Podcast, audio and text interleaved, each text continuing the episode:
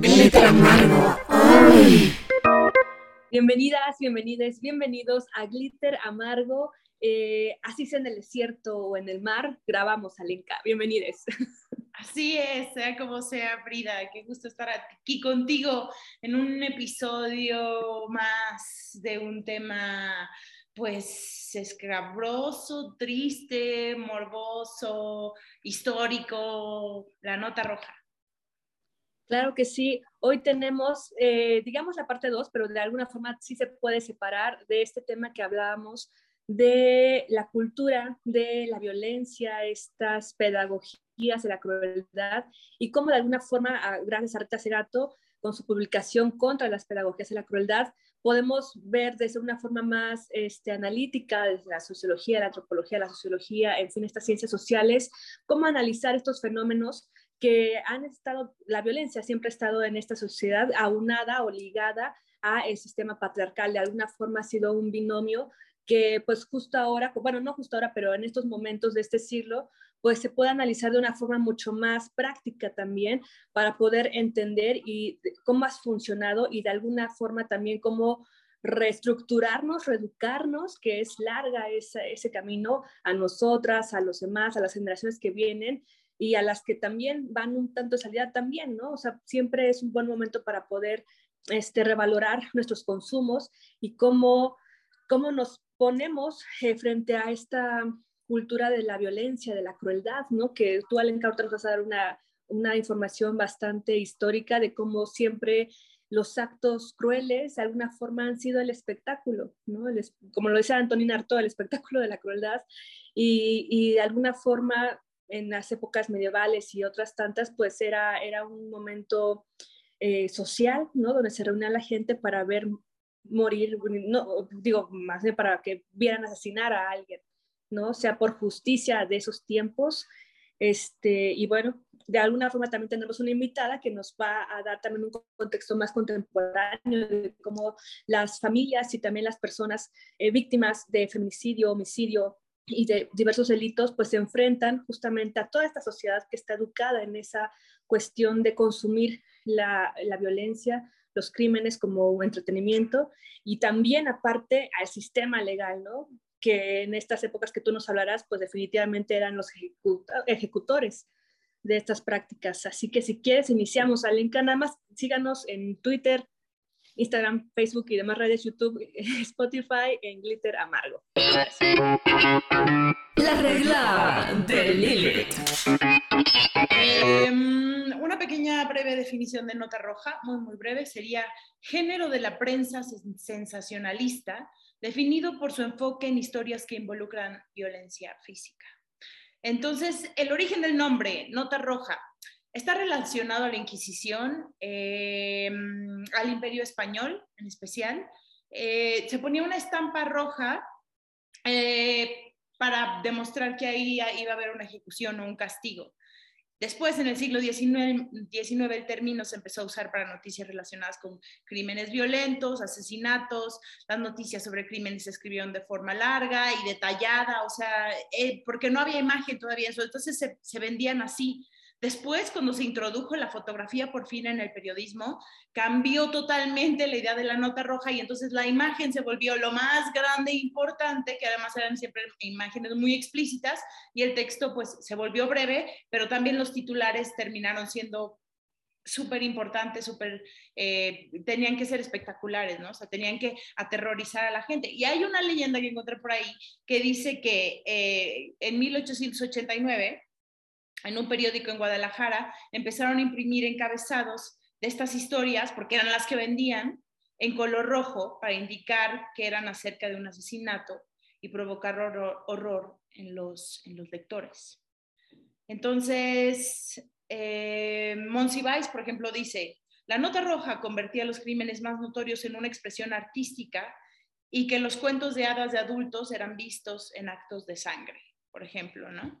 ese Ibargüengoitia decía que refleja la moralidad de, los, de, su tiempo, de su momento.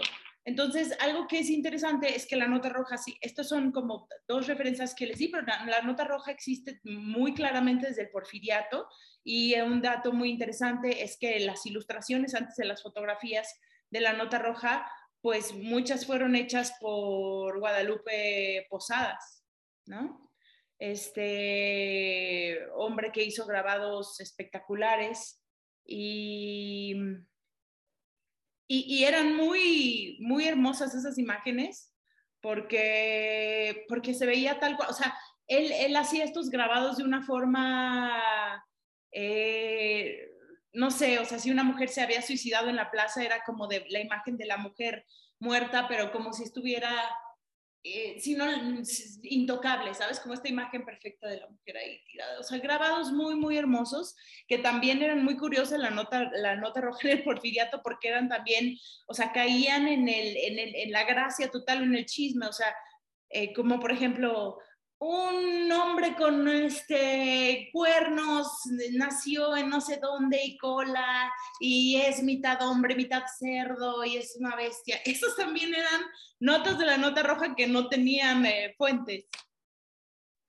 Sí, Alenka, y que de ahí también nos viene esta tradición y que ahora justamente estos estudios de las ciencias sociales han dicho, oigan, es peligroso enunciar a los, a los em, que cometen crímenes como figuras fantásticas prácticamente, ¿no? Porque desvirtúa también, finalmente un asesino es una persona, un hombre, una mujer, una persona, digamos, común, ¿no? Común en su condición humana, no es una cosa fantástica, no es, una, no es un monstruo que de repente alguien se convirtió en un monstruo, es algo que se va generando en, un ser, en un individuo, ¿no?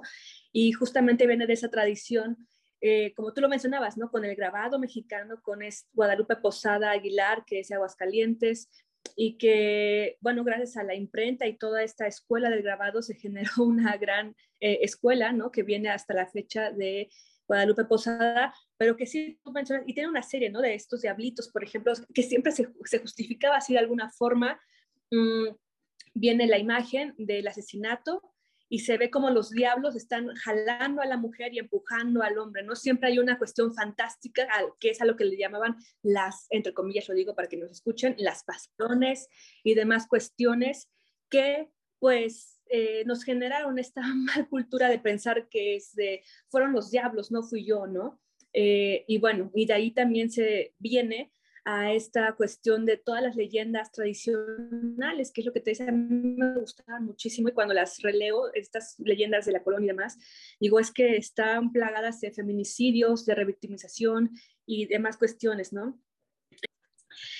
Y Alenka, entonces es justamente como las ciencias sociales recientes nos dejan ver y dan este análisis, ¿no? De cómo es que se ha hecho esta, este espectáculo, este eh, generar la apología la violencia, ¿no? A través de estas narrativas que de alguna forma nos generan ese morbo, ese, esas cuestiones del acercamiento hacia, hacia actos crueles, ¿no? O sea, realmente hacia crímenes, hacia ahora catalogados feminicidios, y que se mira como algo fantástico para darnos a entender que es muy alejado, la realidad es muy alejada de que un diablo te obligó a hacerlo o, que, o como estos grabados de Guadalupe Posadas, ¿no? Donde se ve toda esta fantasía y justificación en las leyendas, por ejemplo, de tradición mexicana, donde siempre, siempre hay una justificación a cómo el hombre tiene derecho esto lo estoy diciendo entre comillas, ¿no? Tiene derecho a matar a la mujer.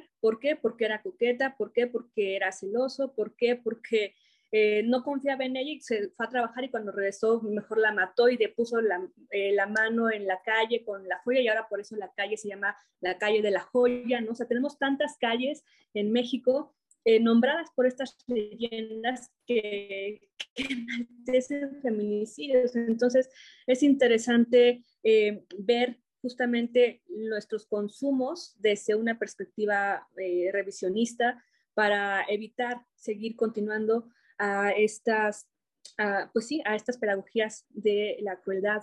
Y bueno, también entrando en estos temas, citando a esta mujer Rita Segato, una antropóloga, tenemos a otra antropóloga que está bienvenida aquí en Glitter Amargo, la doctora en Antropología Social por la Universidad Iberoamericana aquí en la Ciudad de México, Brenda Vivian Rico Ríos. Ella es maestra en Sociología y profesora en el Instituto de Investigaciones para el Desarrollo de la Educación. Así que bienvenida. Ya en breve nos estará comentando sobre un artículo que se publicó en la Universidad Iberoamericana justamente con este tema relacionado al feminicidio que se llama El largo camino a la justicia familiares de víctimas de feminicidio ante la maquinaria legal. Así que en breve platicaremos ya de lleno en este artículo, pero bienvenida, Brenda. Muchas gracias por la invitación y, este, y pues aquí estamos. gracias ambas. Sí, muchas gracias por venir a platicar con nosotros el día de hoy. Eh, y yo quería mencionar, aportando un poco a lo que decías, un poco a esta idea de la nota roja y de este, em, lo que dice esta mujer Segato, que además la vi, les recomiendo, tú me la enseñaste Free, y que les recomiendo muchísimo que la busquen. ¿Cómo dices? ¿Cuál es su nombre completo, Free? Rita Segato. Sí, es, es brillante y me encanta cómo platica de las cosas. Eh, recibí información muy muy valiosa de, de, ella, pero esta idea de por qué somos, eh, de que hay muchas teorías en especial de por qué nos gusta tanto este morbo, la violencia, de alguna manera la nota roja nace justamente porque estas son las historias que venden y, y, y, algunas de las razones para la nota roja, eh, lo escuchaba en un programa al respecto, era justamente que, dice, la nota roja le da, te da el mundo que siempre quisiste ver para sentirte bueno, para sentirte a salvo. Justamente nos gusta ver eso porque te hace sentir como de, ay, no, esta gente está loca, qué pedo, yo estoy bien. Te da un espacio seguro para sentirte fuera de. Es más, la nota roja de alguna manera es el espacio más moralino de todo el periódico, porque siempre viene con una especie de moraleja, con una especie de lección. Digo, creo que ya, o sea, por ejemplo, la, la nota roja del porfiriato, que también tenía este elemento eh, muy, de, muy fantástico. Por ejemplo, había un especial que era una nota de la tía, el tía este, a la niña de seis años la quema en la cara con, con este carbón caliente porque no quería ayudar con los platos y no contenta de que la niña no entendía, le cosió la ropa al cuerpo. Obviamente, o sea, no, no hay pruebas de que eso sea real o no sea real, pero eran eh, historias que venían con una moraleja, que venían con la idea de a los niños de pórtate bien porque si no eso te va a pasar.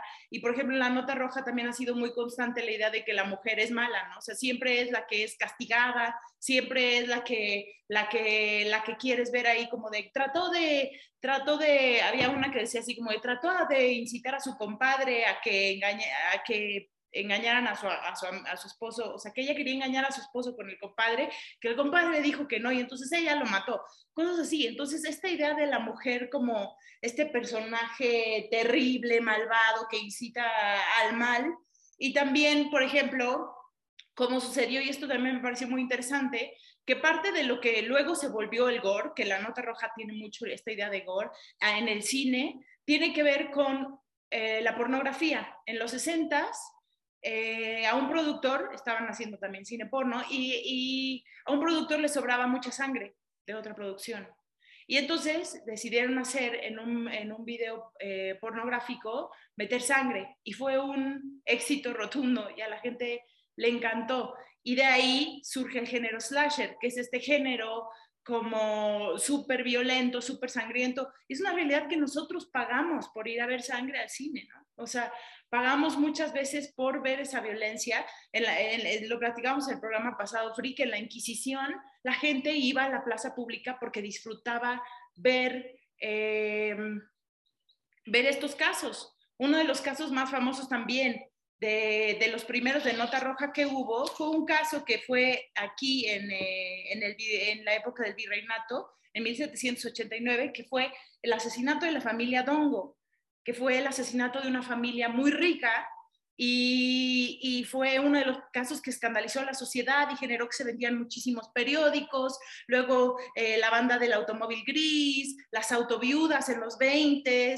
eh, em, había otro caso, el caso, hubo un caso muy famoso también, que es el caso de un niño que se perdió, eh, que se lo robaron un día en los 40. El niño Boigas, se llama. Y fue eh, eh, voy a ir a algo con esto. Ese niño se perdió, era un niño de una familia de clase media que le iba bien, y de pronto al niño se lo robaron. Y entonces lo estuvieron buscando y se volvió un escándalo para la sociedad porque era un niño pues además era un niño rubio, un niño muy bonito según lo que es considerado aceptable. Y primero, eh, de las primeras veces que se ofreció una recompensa, primero 5 mil y luego 10 mil pesos por encontrar al niño. Obviamente en esa época 10 mil pesos era muchísimo dinero. Eh, y entonces la gente empezó a denunciar y todos primero empezaron a denunciar a los gitanos. Entonces fueron a amenazar a los gitanos, la policía los fueron a buscar, resultó ser que los gitanos no habían sido, los torturaron, y luego otros dijeron que, había sido, que habían sido las mujeres gringas que no podían tener bebés. Entonces habían ido a buscar en Estados Unidos a ver qué onda, porque, o sea, eh, esta situación. Y luego resultó ser que el niño había sido robado por una mujer que no podía tener hijos y por eso se lo había llevado. Pero hay también mucha lección en esta historia de este caso de este niño de la nota roja. ¿Por qué? Porque en primer lugar los cuerpos que vales cuáles son. Los rubios, ¿no? Los cuerpos de niños que tienen dinero, que son bien parecidos. ¿Y quiénes son los sospechosos, no? O sea, las mujeres frígidas, los gitanos, ¿no? O sea, también esta cuestión de, de, mm, origen. Y pues en general siempre ha habido e, e, esa nota dentro. Bueno, es, es, lo que les quería compartir. No sé qué opinan. No sé, no sé qué opinas, Vivian. Sí, justo retomando lo que, lo que están diciendo, em, esta idea de volverlo un espectáculo que parece ajeno, ¿no? Volverlo ajeno a la realidad y volverlo un show que está completamente fuera de, nosotros. Eso es lo perverso que hay con estos casos. Em, no sé si ustedes siguen en Facebook a La Corregidora, que es esta, eh, es una... Este, yo creo que, creo que es una periodista que lo que hace es corregir como los titulares de periódicos eh, con, que son como esta nota roja, pero con esa intención, como, como decían, con, con una tendencia así moralina o con la idea de influenciar hasta, hasta cierto punto, ¿no? Al que está el lector. Entonces, no sé, aquí por ejemplo tengo algunos de los titulares que ponen como eh, y son titulares reales de periódicos eh, reales que dicen, no sé, muere mujer a causa de un aborto. Entonces, tan solo ya en el titular te están diciendo, están revictimizando a la víctima, te están diciendo que fue, este, se causó casi casi ella solita la muerte por haber abortado y así una infinidad de titulares que podemos ver eh, en los medios que tratan de también, a veces hasta parece un poco amenazante, ¿no? De, bueno, si sale una mujer de noche puede ocurrirle tal situación porque pues ella se lo buscó, andaba de fiesta, lo que sea. Entonces, eh, es muy importante como esta parte de que termina siendo educándonos, ¿no? Los medios terminan educándonos, la prensa a veces nos educa y crecemos con este miedo y con este sentido de culpa de todo lo que conlleva ser mujer. Claro, tengo aquí un libro que les recomiendo, es de Marta Santillán Queda, se llama Mujeres Criminales, les pongo aquí la portada, y es una periodista que, bueno, dentro de sus líneas de investigación son justamente el género y la historia de las mujeres en el siglo XX. Ella en este libro junta cinco casos de mujeres en la época de Porfiriato justamente que por alguna cuestión asesinaron al esposo y en, estos, en estos cinco casos hace una deconstrucción de cómo fue eh, publicado justamente en los medios de esa época eh, los titulares, cómo, se manejó en medios eh, la figura de la mujer asesina en estos casos. Y bueno, en resumen, es que se lamenta que la familia se hubiese malogrado, ¿no? Porque va contra estos valores que la mujer tradicional, el hombre tradicional, la familia tradicional eh, tendrían que haber cumplido, ¿no? Entonces siempre era, bueno, como lo han mencionado, daba este resultado de por X situación que era no cumplir con su rol de mujer, esposa, madre y demás, es que la mataron o en estos casos le, se volvió loca, este, siempre hay una cuestión ahí que justamente también estigmatiza y entonces eh, ella es la culpable de que su familia se haya este, desbaratado, ¿no? Malogrado, que era la palabra que, se utilizaba. Y también justamente hace eh, aquí revista del marco jurídico que se generaba en la época de Porfiriato para los casos de estas mujeres y también te hace una revisión de cómo las películas, eh, en particular la época de oro mexicano, eh, hacía esta lectura ¿no? de las mujeres asesinas o que eran este, asesinadas, ¿no? siempre bajo una justificación social, moral de esa época del hombre, ¿no? porque estaba permitido. Entonces, es interesante justamente esa, este esta investigación que hace Marta Santillán Esqueda. Les invito a que la puedan eh, consultar y te quiero preguntar, este, Vivian, sobre este artículo que presentábamos al inicio, que nos puedas dar una introducción a, a, él. Tú lo hiciste en el 2020, se publicó en el 2021 y nos muestra justamente, pues este, como tú lo titulas, es un largo camino a la justicia de familiares y víctimas de feminicidio ante la maquinaria legal, pero que lamentablemente no solo es eh, la maquinaria legal, sino la sociedad misma que, y los medios, o sea, toda una cuestión, este, se me falta la, la palabra, pero una, sí, un sistema que está ejerciendo esa doble violencia, esa revictimización a, a los familiares, a las víctimas. ¿Cómo, ¿Cómo, leer en este 2022 este artículo que tú publicaste y con los, lamentablemente con estos casos que siguen, digo, día a día lo sabemos, más de 10 mujeres son asesinadas este, y no hay justicia para ellas, para sus familiares. Eh, ¿cómo, manejar eso en, estos, en, este 2022? Siguiendo el hilo de lo que estábamos platicando, em, justo la idea de, eh, el apoyo que se tiene, no sé, de parte de la sociedad civil, los padres, eh, los familiares, las víctimas, bueno, los familiares de las víctimas comienzan igual con esa batalla. Pero bueno, ahorita explico este, un poco de lo que me refiero a eso en el artículo. Este artículo tiene como carácter eh, antropológico, sociológico, con una etnografía con los familiares. Eh, principalmente me, me, empecé a unir a ellos en manifestaciones, en movilizaciones sociales y mi principal interés fue saber por qué, este, cómo es que llegan a conformar estas redes entre puros papás y mamás y tías, tíos, abuelitos de víctimas, cómo es que terminan este, em, organizándose y juntándose y el, motivo, ¿no? El por qué principalmente. Entonces, em, pues la hipótesis y la, la, premisa principal era de que pues eh, la maquinaria legal, como sabemos, pues tiene muchos problemas, muchos sesgos y que los familiares se acercan a ellos. Eh, en primera instancia lo que hacen es, bueno, mi familiar está desaparecido, eh, mi hija no llega a casa y empieza desde ahí el camino de la revictimización, empieza desde ahí todo ese andar eh, complicadísimo de que llegan al ministerio y les dicen lo que hemos escuchado mil veces, ¿no? De, bueno, seguramente se fue con sus amigos o seguramente se fue eh, con su novio o con su pareja, esperemos a, a, reportarla como desaparecida, esperemos 48 horas más y aunque los padres, los tíos, lo que sea, digan, bueno, no, ella no es así, ella no es capaz de hacer eso, ella quedó de llegar y me dejó de contestar, empieza la revictimización con los propios funcionarios públicos, que hacen menos ¿no? el, el hecho y lo mantienen así durante todo el proceso legal. Entonces, muchas veces los familiares no encuentran las respuestas en este sistema jurídico y lo que hacen es empezar a movilizarse y tratar de volverlo mediático y tratar de tener el apoyo de la gente porque les sirve.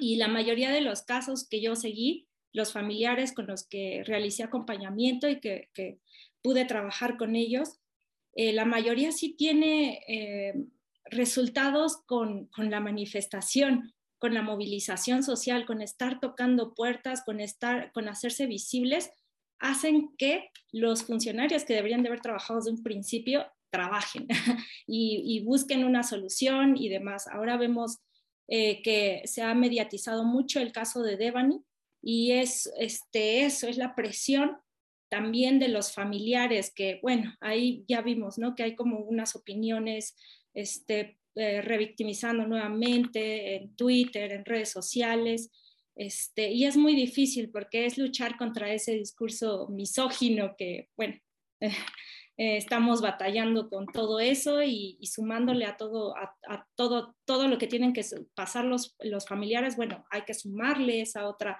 forma, ¿no? La, la revictimización que ellos van pasando. Entonces, pues sí, ligándolo a lo que, lo que estaban, estaban este, discutiendo, eh, la culpa tiene eh, un papel muy importante aquí porque los familiares empiezan a sentir eh, culpables de todo lo que haya ocurrido con, su, con su, hija, con su hermana, con su mujer desaparecida. Empiezan a sentirse culpables de, bueno, no debió de salir, lo que sea, y empiezan a, a tratar de justificar que no debería de serlo, porque, bueno, las, las mujeres no tienen la culpa, ¿no? De que las hayan violentado. Ellas son las víctimas, pero parece que eh, como sociedad eh, nos cuesta comprender eso, el papel de la víctima. No, no es ella la culpable, es el agresor, pero em, vemos que se maneja este, por ciertos medios y en la, en la, propia sociedad civil de una forma distinta.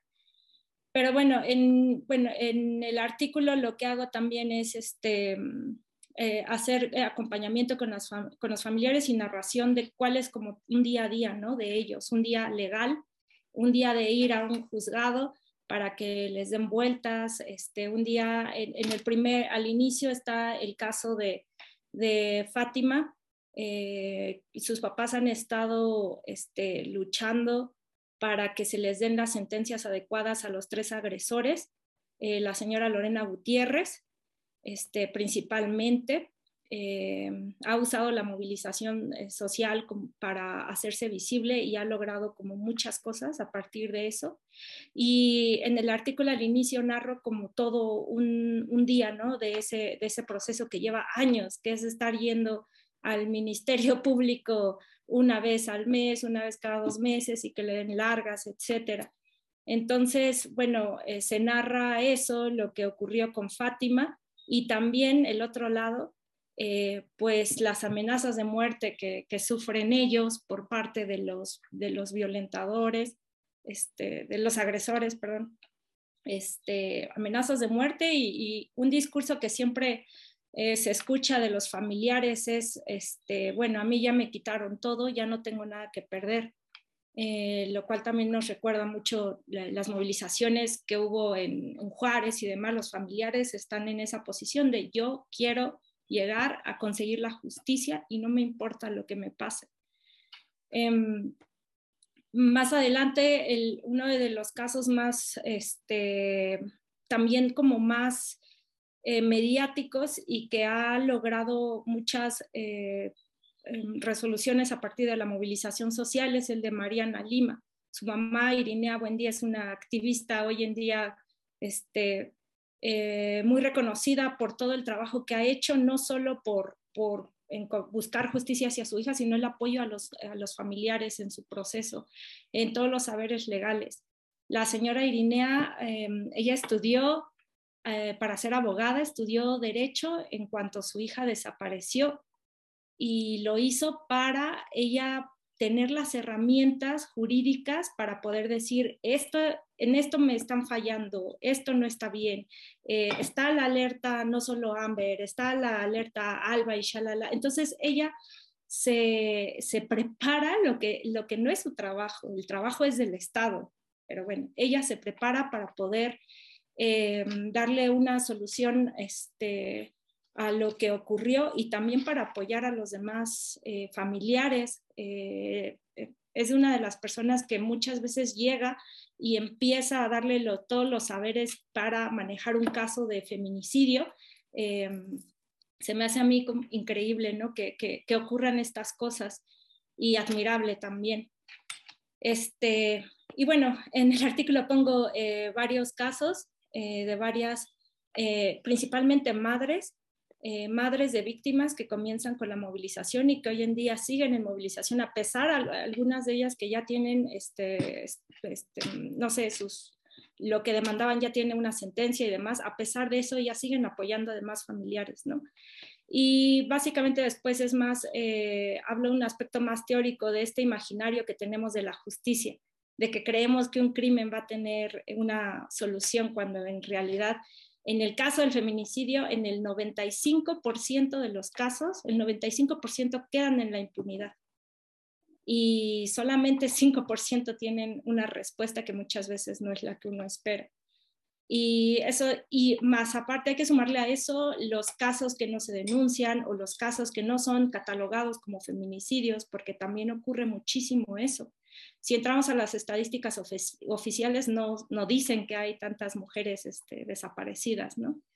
Y bueno, eso es como eh, uno de los grandes problemas. Entonces es un imaginario la justicia y nosotros mismos como sociedad civil tenemos que buscarla casi casi por nuestros propios medios. Y bueno, em, em, sobre también hablo un poco de esta maquinaria judicial, eh, la maquinaria legal que no funciona bien y a mi parecer tiene que ver con, por la poca carencia de perspectiva de género que se tiene. Este, los funcionarios públicos no están eh, preparados muchas veces para asumir eh, los casos como posibles feminicidios o por una posible violencia de género, porque no tienen la preparación, no tienen la sensibilidad de tratarlo de eso y desde el momento, desde el momento de la desaparición o el momento de, encontrar una mujer no se hacen los respectivos peritajes. ¿no? Y ya desde ahí hay un, problema. Creo que justo eh, ahora que estaba viendo un video de Rita Segato, eh, mencionaba que uno de los problemas más grandes es que un abogado y la justicia en general siente que eh, los casos van entre iguales, o sea, que son de un igual a un igual y que entonces así es como vas a tratar un caso cuando se te presenta. Dos personas yendo a un juicio o un caso que trata sobre dos personas, una que hizo esto y otra la otra, sin tomar en cuenta que de ninguna manera una mujer está eh, en las mismas circunstancias a la hora de presentarse a un caso o a la hora de que alguien denuncie su caso, porque hay una opresión eh, no solo del individuo, sino del sistema entero que está, digamos, lo de, en palabras muy básicas y, torpes, diseñada por hombres y para hombres. Y para ese sistema entonces, no, ya de entrada a la hora de presentar los casos así, es por eso que no están capacitados, porque no hay este entendimiento de que no es de un igual a un igual. Sí, exacto, es justo eso, porque toda la maquinaria legal se ha construido de esa forma.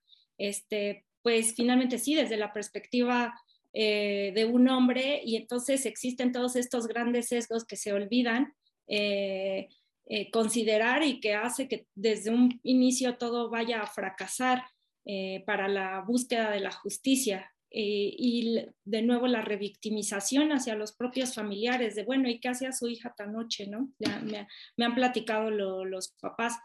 Y es como esas preguntas que tienen que ver con todo el proceso legal, ¿no? Todo, todo este proceso para encontrar a una mujer desaparecida. ¿Qué tiene que ver esas cuestiones morales?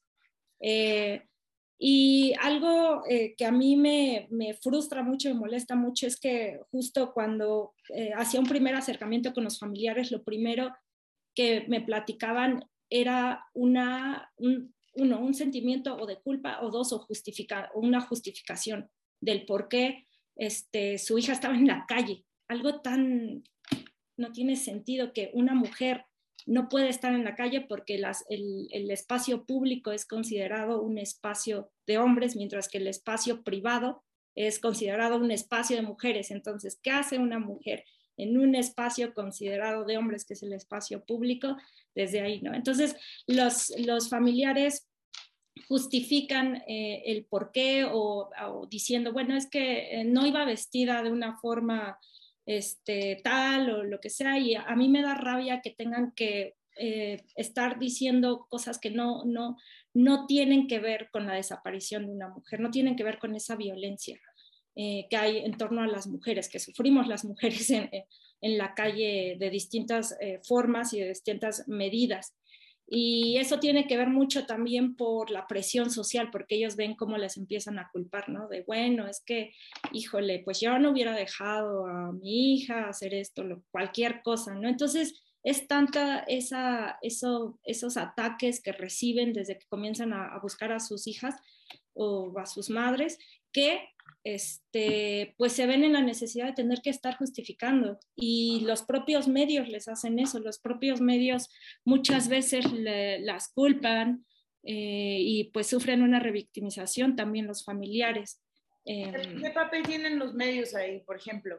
Tú hace rato mencionabas que eh, es muy importante para que un caso, por ejemplo, ahora que estamos hablando de feminicidio, se resuelva, que haya una movilización. Eso también, em, ¿a eso también te refieres con los medios? O sea, los medios influyen para bien en ese aspecto de generar un movimiento, generar que el Estado empiece a hacerse responsable de una manera o de una manera también negativa o un poco de las dos. Yo creo que un poco de las dos, dependiendo, porque hay estos medios orgánicos dominantes, medios de comunicación que suelen manejar a veces la información eh, con una tendencia pues muy eh, misógina, por así decirlo, y que generan cierta influencia en los espectadores o lectores para, para, juzgar ¿no? lo, que se está, lo que está hablando. Lo que hace rato platicábamos como de los periódicos, que algunos, esos medios titulares de nota roja que lo hacen con esa intención de, de mm, verlo con morbo, con, no, en sí humanizando ¿no? a la persona desaparecida, empatizando con lo que está sucediendo, sino viéndolo ajeno eh, como un espectáculo. Está por un lado como esos medios orgánicos que lo hacen de esa manera y está por otro lado, eh, como decías, eh, esta, esta forma, em, esta, no sé, prensa que apoya y demás, es como una batalla y, yo creo que la movilización es un poco así, como un discurso confrontándose ante otro discurso y tratando de este, ir avanzando eh, en el diálogo y también como en esta pues ideología que se tiene ¿no? en torno a, a, la misoginia, no sé. Claro, y aquí también retomando un poco lo que han mencionado eh, en relación a los medios, es importante dar a entender todo este contexto, este que se vive eh, al ser el familiar, este, el conocido, el cercano o quienes están en ese, en ese primer eh, círculo ¿no? de acción, porque para la población que no pertenece a, la, bueno, que no pertenece a, esta, a estos familiares, a estos conocidos, es un, híjoles, lamentablemente es, es, es, muy cruel, ¿no? Porque lo toman como un contenido más que ver en su TikTok, en su YouTube, en Twitter, en las noticias, entonces, para que, para que nos demos cuenta de que eso que nosotros vemos como una nota, tal vez ese un ángulo amarillista o que duró 30 segundos o un minuto, tres minutos en la cápsula del noticiario, eh, o sea, es una puntita nada más de todo lo que realmente se está viviendo y que, y que por esa puntita se genera una presión impresionante hacia esos familiares también, ¿no? Porque tú lo mencionabas en el podcast pasado, Alenka, ahorita, por ejemplo, con los familiares de Devani, la gente de forma eh, estúpida, lo vamos a decir así, se les acerca para tomarse fotos como si, como de una, y lo han dicho, ¿no? Es que son como famosos, o sea, no se está ubicado en, la sensibilidad, en lo empático con estas personas, ¿no? Y eso es lo que propicia justamente esa mediatización de, casos así, sobre todo en redes sociodigitales, yo creo, porque se les toma ese tinte que tenía con mucho más, eh, digamos, alcance en otros tiempos la nota roja, ¿no? Justamente con estos titulares amarillistas, eh, aleccionadores. Recordemos que también la nota roja ha tenido mucho de estigmatizar a la comunidad LGBTQI ¿no? a las mujeres, justamente a estas eh, minorías en cuestión de derechos, de derechos humanos. Y, por ejemplo, también los medios, eh, como tú lo mencionabas, eh, digamos, oficiales, no oficiales, alternativos, independientes y demás, tienen un papel importante porque lamentablemente casi siempre, ante tantas noticias, tienen que expulgar o elegir algún caso y cómo lo eligen, con qué criterios eligen darle esa luz a, ese caso en particular. Muchas veces porque por cuestiones eh, monetarias, ¿no? De generar el rating, qué es lo que está jalando más, si la víctima eh, tenía eh, rasgos al estereotipo en turno que mayoritariamente sea agradable, ¿no? Por ejemplo, si es una, una persona que no cumple con esos rasgos, también hay cuestiones de racismo y demás, clasismo, no se les da tampoco foco, ¿no? Entonces hay una selección muy, eh, pues sí, racista, clasista y con todas estas cuestiones que genera el patriarcado también para darle difusión a uno u otro caso. En este 2022 falleció Rosario Ibarra de Piedra, que pues es la madre que luchó por los desaparecidos de México. Ella, al decidirse luchar por la búsqueda de su hijo desaparecido, ¿no? Fueron 40 años de su lucha, de su activismo, eh, haciendo cabeza, ¿no? De todas estas de estas familias que también, bueno, que ella empezó a generar como un colectivo para, para ese apoyo, pero también para la búsqueda, falleció y lamentablemente los medios solamente la toman cuando es un aniversario, cuando ahora que falleció, pero de ahí en fuera nunca le dieron foco, ¿no? Y así también con los 43 Ayotzinapa, por ejemplo, muy mediático, pero de repente está la verdad histórica y ya se acabó ahí, de repente salen estas nuevas revisiones que se están haciendo y yo tampoco veo que tengan muchísimo impacto como para buscar generar ahí una, una presión hacia, pues hacia, hacia, este sistema de justicia, ¿no? hacia el gobierno en general. Entonces sí está muy, eh, muy seleccionado, yo creo también por cuestiones patriarcales eh, de rating y por cuestiones, eh, pues sí, clasistas, de estereotipos hacia la belleza y demás cuestiones. Sí, justo como mencionas, eh, todos los cuerpos, como mencionaba Lenka, los cuerpos que importan y los cuerpos que no importan, ¿no? ¿Qué, ¿A qué cuerpos les dan prioridad y a cuáles no como seres humanos? Pues obviamente a los que entren, como, como dices, en estos estereotipos, ya sean este, de belleza o hasta para la propia, pues no, así para, para las víctimas. Y tomando de nuevo el hilo de la nota roja, pues recordemos esto que ocurrió con, con los, eh, con, le llamaban el feminicida de Catepec, el monstruo de Catepec, esta idea que manejan de el monstruo eh, como si fuera solamente este, una persona, un, un, hombre que se dedicó a asesinar a todas las mujeres desaparecidas en el país y entonces existen eh, unos tres monstruos en, nuestro país y ellos eh, se han encargado, según esta nota roja, de desaparecer y de matar y, a muchas mujeres, cuando en realidad lo que hay detrás no es una persona, es un problema de violencia ya estructural eh, mm, claro que a esta persona le metieron ahí todos los casos que pudieron meterle, ¿no? Para darle una cadena perpetua, pero la realidad es que esa persona no, no era la única, eran muchos. Y solamente se usa el tema de la violencia hacia la mujer para hacer un espectáculo con este señor y con este monstruo y con otros monstruos que hemos visto, tan solo la terminología, ¿no? La terminología lo hace ajeno a, un, este, a una persona, es, es algo que va más allá, tiene un problema, ¿no? No es algo, un, un ente que, que, esté en la sociedad, en la vida cotidiana, no, no, es alguien que, que está, tiene una enfermedad. Cuando pues no, o sea, nuestro estado está en crisis, está en crisis de desapariciones, está, crisis, está en crisis de violencia de género y no ocurre lo que ocurre aquí en México eh, en Argentina también ocurre mucho, en España, pero no ocurre en todos lados, porque es una violencia estructural y eso no se dice, ¿no? Poco, poco se menciona al respecto. Más bien, seguras. ¿Qué quiere decir que es una violencia estructural? O sea, ¿qué, es? Pues em, podría ser como esta ideología que nos meten de, pues, esta idea misógina, como estos hombres en redes sociales, eh, no sé, en Twitter, que eh, dicen que las mujeres se lo ganaron o que hacen comentarios muy violentos, lo que sea, esa, esa violencia que ya la ven cotidiana, que ya es parte de, ¿no? Y entonces la mujer se vuelve un objeto, eh, no es una persona, se objetiviza completamente. Entonces, como una mujer es un objeto, no importan sus sentimientos, no importa lo que piensa, eh, no importa absolutamente nada. Eh, y esa es como esa violencia estructural que ya está ahí y que eso es lo que provoca pues ya la violencia física o la violencia verbal y demás, se materializa y ocurre todas estas desapariciones y no importan justo por lo mismo, ¿no? Entonces es más un problema ya de violencia de crecimiento, una educación que, hemos tenido desde pequeños con toda esta saturación de información, este, que, que, algo que ocurre solamente en un sector, este, una persona muy específica, ¿no? O sea, no es una persona específica.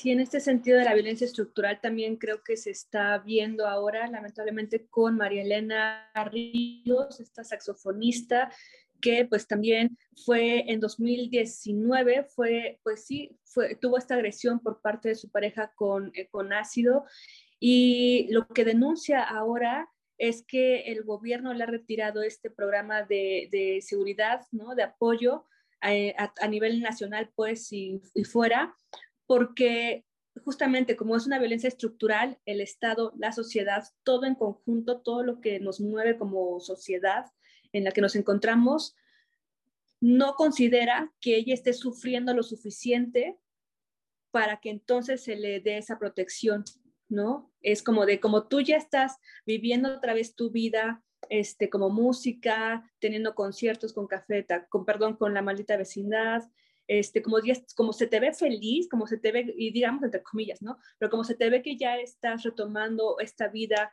eh, cotidiana que tú tenías antes de este ataque, como ya no te estás considerando víctima, digámoslo así, es que toda esta estructura social, el Estado, la sociedad, los medios te empiezan a criticar como de, ay, entonces ya no está, o sea, ya, ya, no, ya no eres tan pobrecita, ¿no? Que te andan ahí como revictimizando precisamente. ¿Por qué? Porque nos quieren que una vez que fuimos víctimas de algo, sigamos estando ahí eh, eh, dando ese espectáculo, ¿no? Para que entonces sea creíble que merezco protección, que merezco justicia.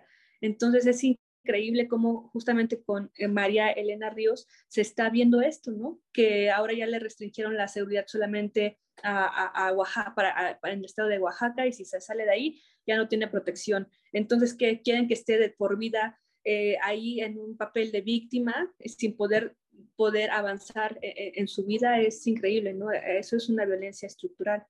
Y que de alguna manera sí, o sea, tú preguntas, ¿quieren eso? Sí, de alguna forma sí, porque también es una manera, o sea, es, es como, es un sistema donde las mujeres de alguna manera, si quieres ser tomado en cuenta ante la ley, no puedes mostrarte como una mujer tienes que mostrarte, tienes que hasta transvestirte un poco para que te tomen en cuenta. Eh, por ejemplo, lo que hablábamos de esta Toyen, ¿te acuerdas, Free? Tenemos un capítulo sobre esta pintora Toyen que justamente se vestía de hombre porque le gustaba, pero también porque no quería que se le tomara en cuenta por su sexo.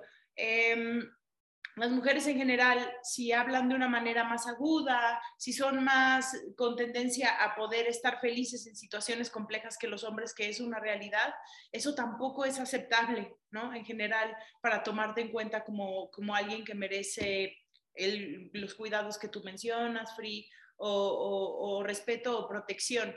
También por otro lado, volviendo un poquito a lo que decía Vivian, es eh, los hombres también crecen en ese espacio eh, misógino donde, así como las mujeres son objetos que les pertenecen a ellos, ellos no tienen aceptado también eh, muchas eh, formas de, de, transmitir emoción que la violencia, por ejemplo, y que la ira y que la... y, eso es parte de lo que hace, es algo así de sencillo, hace también que algo torne a, un feminicidio, a, que escale de esa manera, porque empieza con violencias pequeñitas, o sea, porque los hombres son esta olla de presión. Y solo lo digo nada más como para meter un por ahí, no así como de pobrecitos, pero también para algo que si realmente queremos que esto deje de suceder, o sea, también tenemos que tomar en cuenta que no va a borrarse de raíz, o sea, sí que bueno que guardemos a un asesino,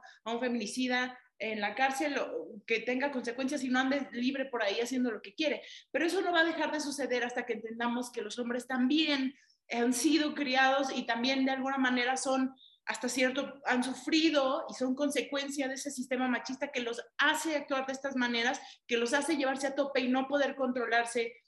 O sea, suena horrible como lo estoy diciendo porque no es como que diga, ay, pobrecitos, pero literalmente son como una olla de presión donde la violencia es aceptable y entonces cuando lo ven en medios, por ejemplo, se vuelve una forma, se vuelve hasta competencia, ¿no? O sea, se vuelve, ah, o se vuelve algo contagioso, o se vuelve hasta convocante para los hombres, porque siempre están educados en ver quién es el más, quién es el más chingón, quién es el más cabrón, quién es el más violento. Y, y nada, o sea, me parecía algo importante que mencionar, pero no sé qué opinan ustedes. Sí, justo eso de que naturalizan la violencia desde muy pequeños y tiene mucho que ver, pues sí, la educación y todo lo que ven alrededor, todo lo que aprenden eh, por medios, por películas, por, por, la propia familia, ¿no? El, eh, puede ser pues cosas muy sutiles eh, que van mostrando el papel en una familia que tiene este, la hija y el hijo. Son cuestiones que pueden ser eh, muy pequeñas, pero que van determinando. O sea, el simple hecho de decir, bueno, eh, tú como niña, hija, tienes que servirle la comida a tu papá y tienes que servirle la comida a tu hermano y tienes que plancharle la camisa a tu papá. Desde ahí ya hay una relación de poder, de decir, bueno, él vale más porque es hombre. Entonces, como es hombre, este, tiene el poder sobre mí de que yo eh, haga cosas que él puede hacer, porque él puede lavar un plato, ¿no? Pero en, esta naturalización de la violencia, en esta relación de poder, no. Eh, la, pues, y la mujer es, este, toma ese papel desde un inicio, se, les educa, se nos educa desde esa forma.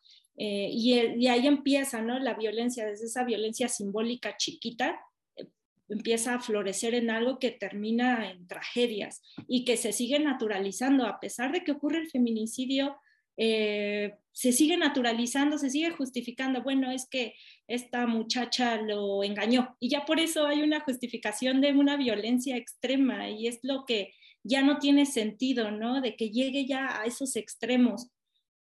Como les mencionaba hace rato de, em, la corregidora, la, la la periodista que hace la corrección de estos titulares, por ejemplo, estaba viendo algunos y unos dicen, no sé, a, juicio este, este hombre por mandarle flores durante años a una mujer que no quería nada.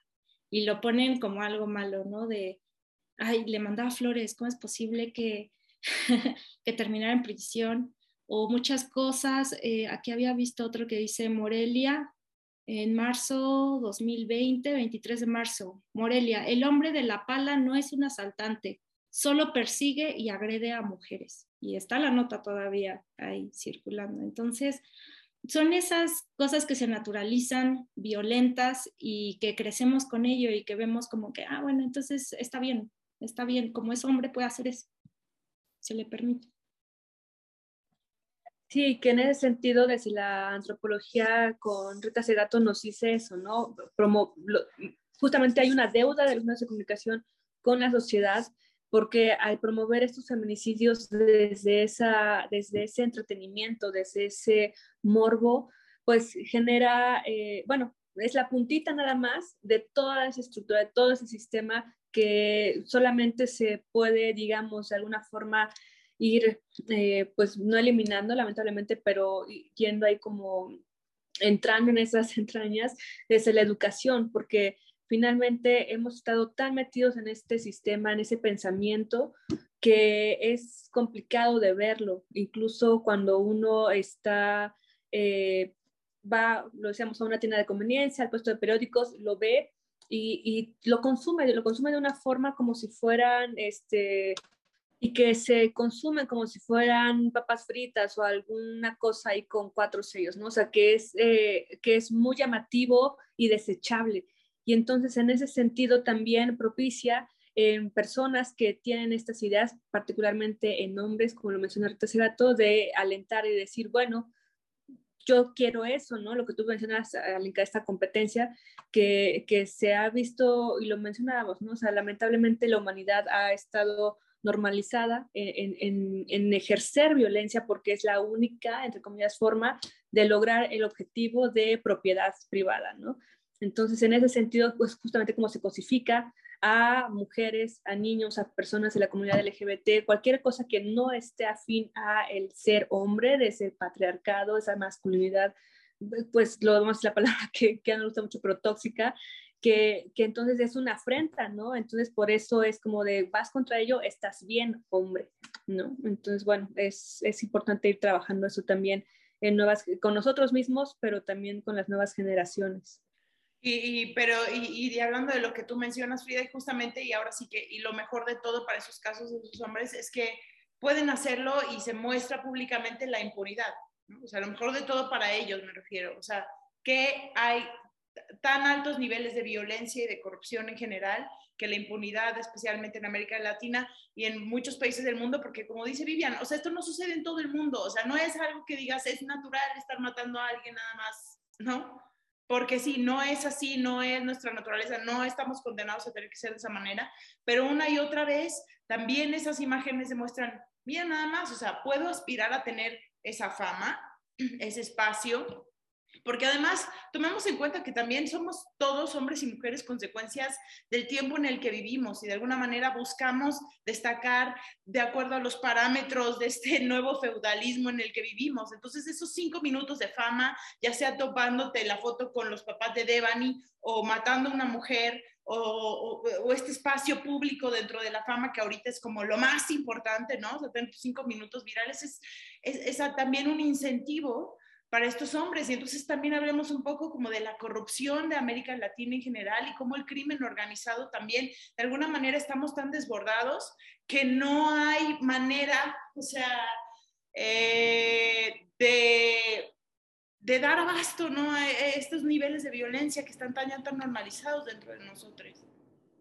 Sí, justo, y justo eso, que lo vamos viendo como algo normal, como algo parte de la sociedad Ahora que estaban mencionando a Rita Segato, justo el titular de su libro, ¿no? De la guerra contra las mujeres, porque parecería que sí, y tiene que ver con ser opuesto a una mujer. Y mientras más opuesto un hombre busque ser una mujer, más valorado y aceptado, ¿no? No, no todo lo que se considere femenino está este, pues mal visto, violentado, etcétera. Pero bueno, ahora que, que, estaban diciendo esto de Rita Segato, me recordó eh, que en ese libro de la guerra contra las mujeres menciona que había planeado venir, en su prólogo inicia que había planeado venir a dar unas conferencias sobre el tema del feminicidio en Ciudad Juárez, eh, que tenían eh, planeado que se fuera un foro de nueve días que iba a ser televisado y recibió ciertas amenazas.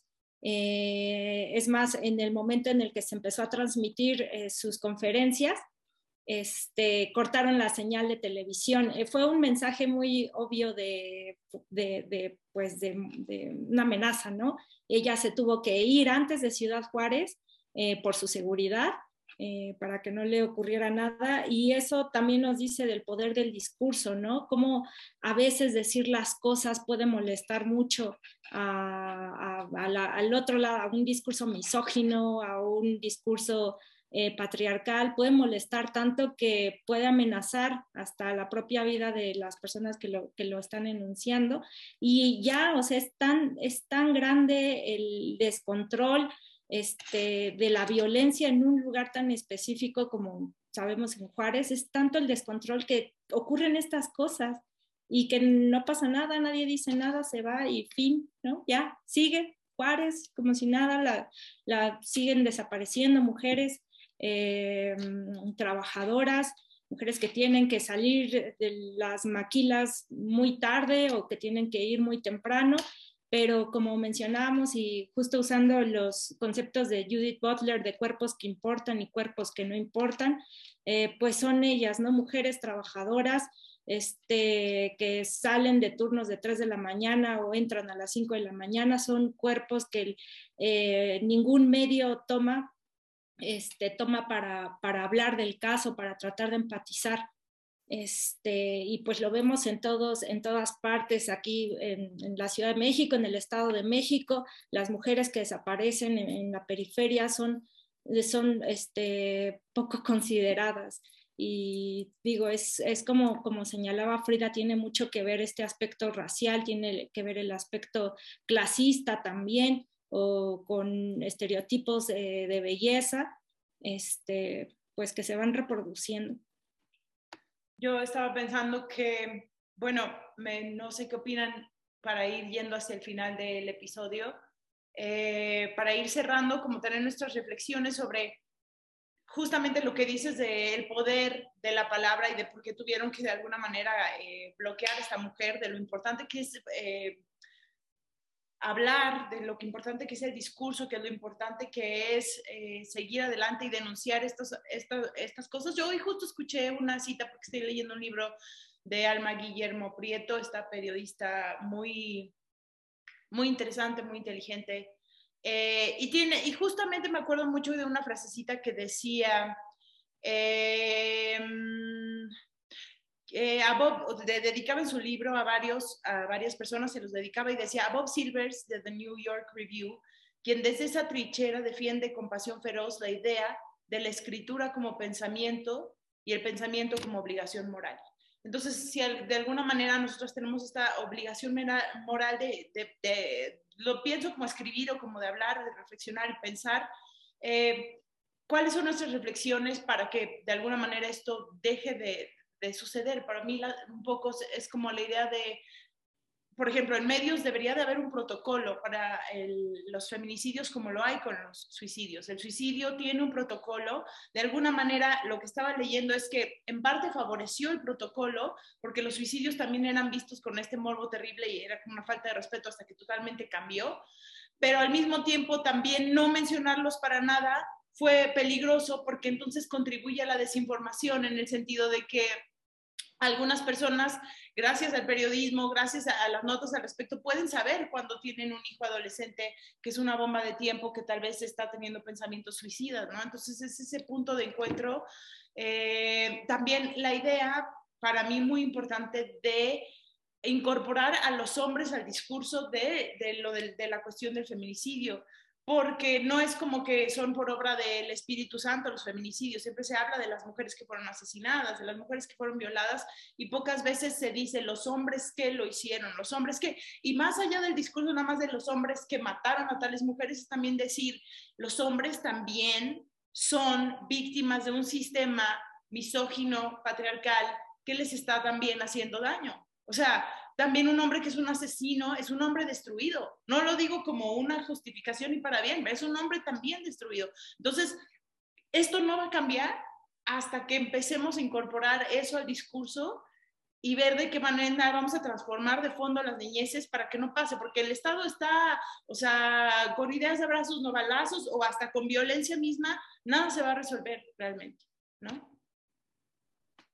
Sí, eh, bueno, en mi comentario de cierre, pues justamente esto que mencionas, eh, tal vez em, sin, es que los hombres que se consideran, em, digamos, fieles a, la educación que han tenido a partir de la violencia, pues mm, sí víctimas, pero yo los vería como soldados un sistema, ¿no? Finalmente como estas personas que de alguna forma se enlistan en el ejército por cuestiones de un pensamiento que te lo ponen como nacionalista, ¿no? Como el bien para tu comunidad, como en este caso sería el bien porque eres el hombre, el bien porque esto te da también respeto y demás cuestiones ante otros, todo es así, ¿no? Desde una forma muy materialista, muy de la propiedad privada y desde el sentimiento como nacionalista o en este caso de la masculinidad, y cuando no te están diciendo la verdad, la verdad es que eres alguien que en el momento en que te maten no va a importar, ¿no? Porque finalmente ese era tu servicio. En el momento en que tú, este, como lo vamos ahora con, con sí, las policías, los policías, ¿cómo se ve? ¿Por qué hay esa, esa cuestión? Porque no puede ser que al ser una persona que también perteneces a, una, a un núcleo, este, digamos, explotado, ¿no? Agredido, de este, a ese lado, ¿no?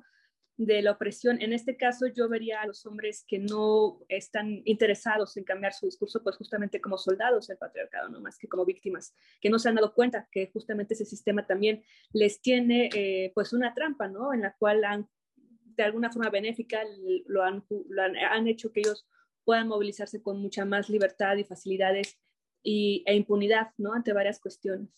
Sí, em, también como cierre y retomando eh, las ideas que están mencionando, eh, esto del protocolo por parte de los medios de comunicación sería eh, fundamental justo para que no ocurra lo que estamos viendo en estos días, más que, más que en otras fechas de lo que ocurre, ¿no? Que se vuelve algo nauseabundo, la forma en la que lo manejan, eh, porque no estamos hablando de ficción, estamos hablando de realidades, de personas, de familias enteras, eh, y necesitamos buscar esa empatía ¿no? con los medios de comunicación. Y está el otro lado también, eh, como mencionabas, Alenka, de, están estos medios que, que, ayudan también a difundir otro, otro discurso, que pues muchos medios feministas, claro, eh, que ayudan también a generar conciencia no solo a hombres, sino también a nosotras como mujeres. Eh, yo quería poner, no sé, el ejemplo de amigas. Eh, yo tengo dos amigas que se dieron cuenta que sufrieron violencia sexual, que fueron este, abusadas y justo dándose cuenta, ¿no? Leyendo y demás y viendo este, que hay cosas que normalizamos, que vemos como que lo vemos como, bueno, él, lo hizo porque este, estaba borracho o lo que sea, cualquier justificación, y ya leyendo que no, que una, una cosa tal puede ser un abuso sexual, eh, las ayudó mucho a poder denunciar o a poder eh, difundirlo o hacer que todos nos diéramos cuenta que una persona era de tal forma, ¿no? Entonces, eso ayuda mucho también el discurso y los medios, ¿no? A difundir este, lo que no debería ser algo normal, que viéramos como normal, que chiquitos naturalizábamos mucho, ¿no? Y que ahorita va el discurso como va cambiando, va modificando, ya nos vamos dando cuenta de todos esos, este, pues, todos esos errores, ¿no? Este, no, por, no por parte de nosotras, claro, ¿no? Como todas esas violencias más bien que sufrimos y que habíamos visto como normal y que no lo son y que estamos tratando de modificar. Y por otro lado, también como mencionaban de las víctimas, este, de los hombres eh, víctimas, pues lo, yo también eh, tengo, por ejemplo, un amigo que cuando éramos muy jóvenes, teníamos 16 años, él me platicaba que él había sufrido abuso sexual por parte de su exnovia. Eh, y en el momento pues nadie le daba como gran importancia porque está esta idea de, bueno, es hombre, entonces como es hombre, él no puede pasar por un abuso sexual cuando pues cualquier persona, ¿no? Entonces ni siquiera tuvo, este, ni siquiera quiso ir a denunciar porque sabía que no lo iban a tomar en serio porque era hombre. Entonces como era hombre era imposible que sufriera algún tipo de abuso. Y eso también es algo que pasa eh, por culpa de la misoginia, por culpa del patriarcado, que los eh, propios hombres eh, se vuelvan víctimas de eso, de no poder demostrar sentimientos, expresar emociones, el simple hecho de llorar, ¿no? De no poder hacerlo, un, algo muy natural en las personas, no poder hacerlo porque muestra debilidad y la debilidad es algo considerado de las mujeres, no de los hombres. Entonces, todo lo opuesto a las mujeres tiene que ser. Entonces sí, los propios hombres terminan siendo víctimas del propio discurso este, patriarcal eh, y pues vamos viendo cómo esto se va haciendo más grande y afecta a, más, ¿no? Claro, y en, estas, en este sentido también, bueno, con lo que estaba comentando hace ratito, es justo cuando y cuando el soldado se da cuenta de la situación en la que está viendo, ¿no? Que ves para allá y ves que todo, o sea, que te mandaron ahora sí a, un campo, ¿no? De guerra, cuando te das cuenta de lo que dejaste atrás, cuando te das cuenta de todo lo que está sucediendo y quieres desertar de ese, de ser ese soldado, pues es justamente traición a la patria, ¿no? En este caso traición al patriarcado y entonces también viene una ola contra estos hombres que están buscando ese cambio también interno. Y pues sí, eh, en este sentido, pues recordar, hacerles una invitación a que revisen también sus consumos, cómo leen estas narrativas, cómo también se expresan en, en este nuevo siglo, ¿no? Que de alguna forma nos tiene que dar a entender que, que, las cosas se han estado haciendo de una forma que pues nos tienen como, como ahora estamos, ¿no? Justamente en un mundo eh, de, de, violencia, ¿no? Donde la violencia está normalizada y esperemos que, porque otros mundos son posibles, pero el punto es que, eh, pues, de forma individual, pero también de una forma colectiva, veamos a otros lados y que veamos que, que esto no es la norma, ¿no? O sea, finalmente estamos en un estado feminicida, lamentablemente en un estado pedófilo también, y, no se ve así, ¿no? La narrativa, como tú lo mencionas, es diferente. Entonces tenemos justamente que estar releyendo lo que, con lo que nos quieren nutrir de alguna forma, ¿no? Eh, para mal. Entonces es una invitación a que, a que también sigan a la corregidora, porque justamente ahí están los ejemplos clarísimos, ¿no? Haciendo este, esta reedición, digamos, de las notas para, para deconstruirlas y ver cómo es que justamente están esas herramientas, esos mecanismos para generar esos discursos de, de odio, de crimen, de crueldad, de violencia. Sí, así es. Frida, ha sido un placer conversar con las dos. Tenemos que terminar el episodio porque, como siempre, terminamos platicando más, nos tardamos un poco más, pero ha sido un placer, Vivian Rico, tenerte aquí con nosotras. Muchas gracias por aceptar la invitación y venir hoy.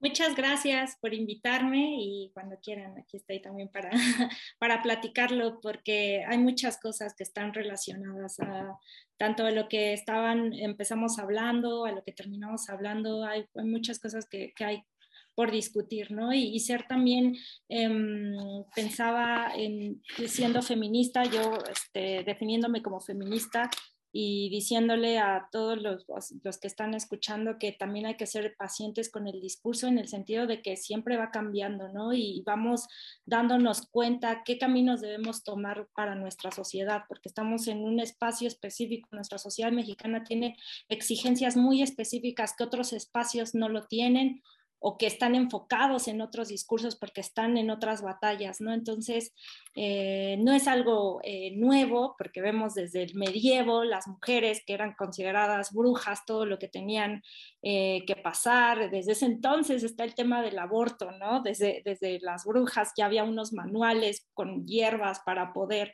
este, abortar y, y, no sé, entonces es algo que se va construyendo constantemente. Y bueno, muchas gracias por invitarme. Y... Pasa tus, estaría increíble dos cosas, eh, que menciones tus redes para que te puedan eh, buscar y también pues aprovechando que dices eso, pues te invitamos ya, te tomamos la palabra para invitarte al próximo Aquelarre, ¿no, Free? Sí, sí, tenemos una aquelarre mensual donde juntamos a, a, colaboradoras, personas que se han unido en estas charlas, pues para de una forma un poco más relajada abordar estos temas que, que se van juntando mes a mes para hacerlo de una forma claro, ahora sí que más, este, más nutrida como un caldero. Sí, muchas gracias, pues muy apuntada. Me pueden encontrar eh, como Vivian Rico en, Facebook, en, Instagram Vivian en Nubes y Twitter. Este, me encuentran como Vivian Rico, también Ricor. Es, eh, la mayor eh, información que comparto, pues sí tiene mucho que ver con este discurso feminista y demás. Entonces, si gustan cualquier información, igual me pueden encontrar por ahí. Y nada más. Muchas gracias. Gracias a ti. Gracias. Estuvo aquí con nosotras Brenda Vivian Rico Ríos, doctora en antropología social por la Universidad Iberoamericana aquí en la Ciudad de México. También eres maestra en sociología y profesora en el Instituto de Investigaciones para el Desarrollo de la Educación en la UNAM, ¿verdad? Este. Y pues les invitamos a que lean este artículo, los tendrán también en nuestras redes sociales digitales de 2000, publicado en 2021, El largo camino a la justicia, familiares de víctimas de feminicidio ante la maquinaria legal, de nuestra invitada Brenda Vivian Ríos. Rico Ríos, muchas gracias y que tengan excelente día, tarde, noche. Sí, un placer, Vivian, un placer. Nos vemos a la próxima. Adiós. Glitter amargo.